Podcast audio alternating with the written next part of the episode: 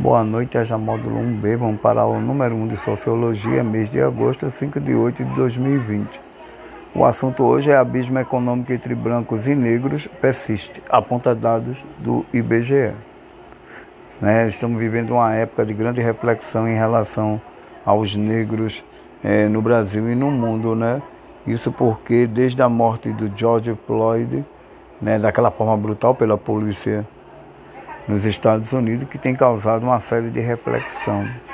E há também, gente, é, espalhado pelo mundo uma série de movimentos né, contra o racismo, como também já nasce no bojo né, um movimento que já existe, mas que está ganhando a adesão de pessoas e de grandes intelectuais, que é o afrofuturismo, né, que a própria cantora Beyoncé já faz parte desse movimento e traz é, no seu último álbum uma uma releitura do, do Rei Leão, onde ela é, transporta né, elementos do filme e da própria trilha sonora a elementos da importância né, da condição do negro na constituição de uma identidade é, internacional.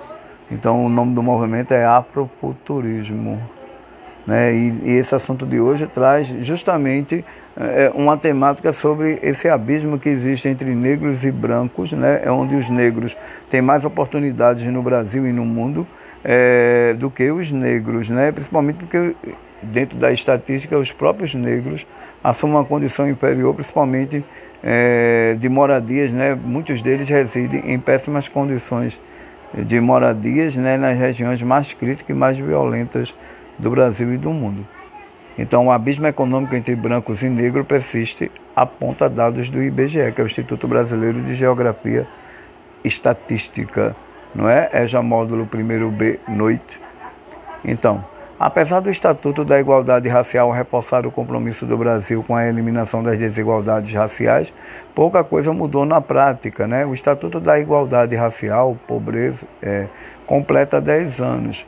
O dispositivo implementado em 122 anos depois da abolição da escravatura trouxe uma série de diretrizes para se efetivar a inclusão da população negra na sociedade. Mas apesar de o documento reforçar o compromisso do Brasil com a eliminação das desigualdades raciais, pouca coisa mudou na prática. Né? No, no índice que nós colocamos aí, nós colocamos, eu coloquei que é, em relação a domicílio, bairro e cidade, os negros sempre levam é, a pior, né?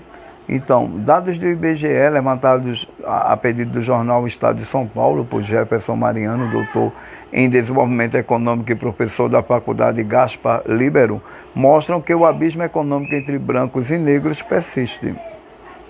Em 2012, início da série histórica do IBGE, né, o rendimento mensal dos brancos foi de 57,3% maior que o dos negros. Em 2012, quase nada havia mudado. A população branca recebeu, em média, 56,6% a mais que a população negra. Os números também mostram que as pessoas negras ainda ocupam postos de trabalho mais precários. Os dados mais recentes de 2015 revela que os negros, é, em maioria em atividades braçais, como cultivo de mandioca, serviços domésticos e construção civil, são mais abrangentes. Né? Por outro lado, eles são uma minoria em áreas que exigem maior qualificação, como informática, arquitetura e engenharia, e em cargo de gestão empresarial. Se a gente olhar os dados de grandes corporações, o percentual de negros em cargos de liderança ainda é menor, pontua Mariano.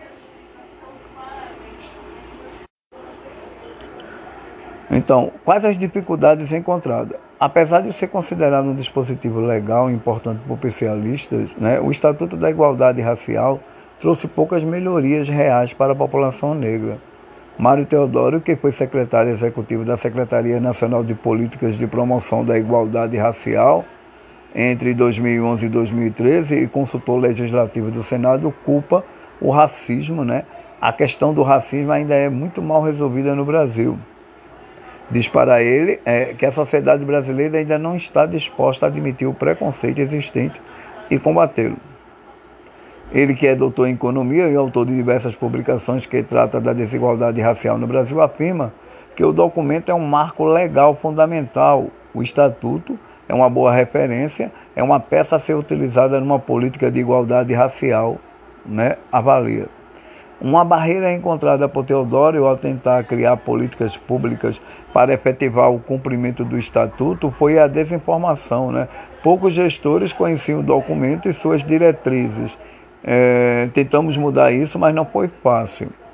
Ele fala que tentou propor algumas ações para tentar diminuir as desigualdades raciais, mas não obteve sucesso. Uma das propostas era liberar empréstimos do banco do BNDES, né, apenas às empresas privadas que contassem com programas de ações afirmativas.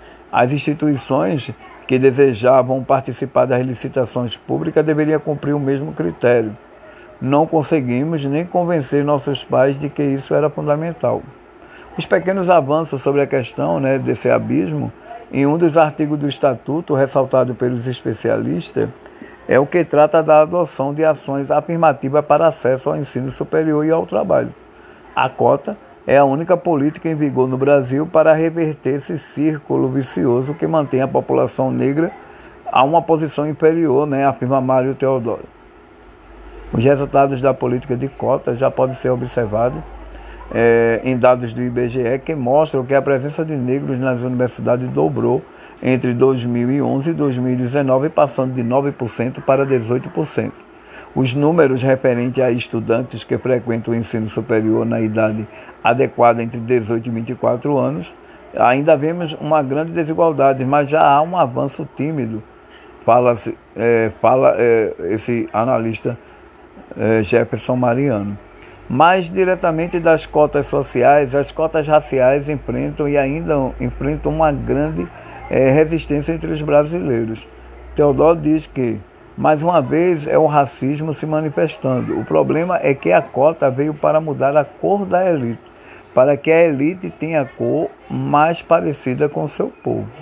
Então, na realidade, né, o maior questionamento sobre o sistema de cotas é que ele, em vez de viabilizar a questão do negro na sociedade brasileira, muito pelo contrário, ele complica mais ainda a situação do negro no sentido de que o sistema de cota cria um estigma, um estigma, né, de, de abismo entre negros e brancos, mostrando que o negro é inferior e que chegou à universidade ou a qualquer lugar, um trabalho ou no concurso, porque o sistema de cota né, é, aliviou né, para que ele passasse. E, na realidade, né, cria esse abismo onde os negros até hoje ainda lutam por sua integração na sociedade brasileira e mundial.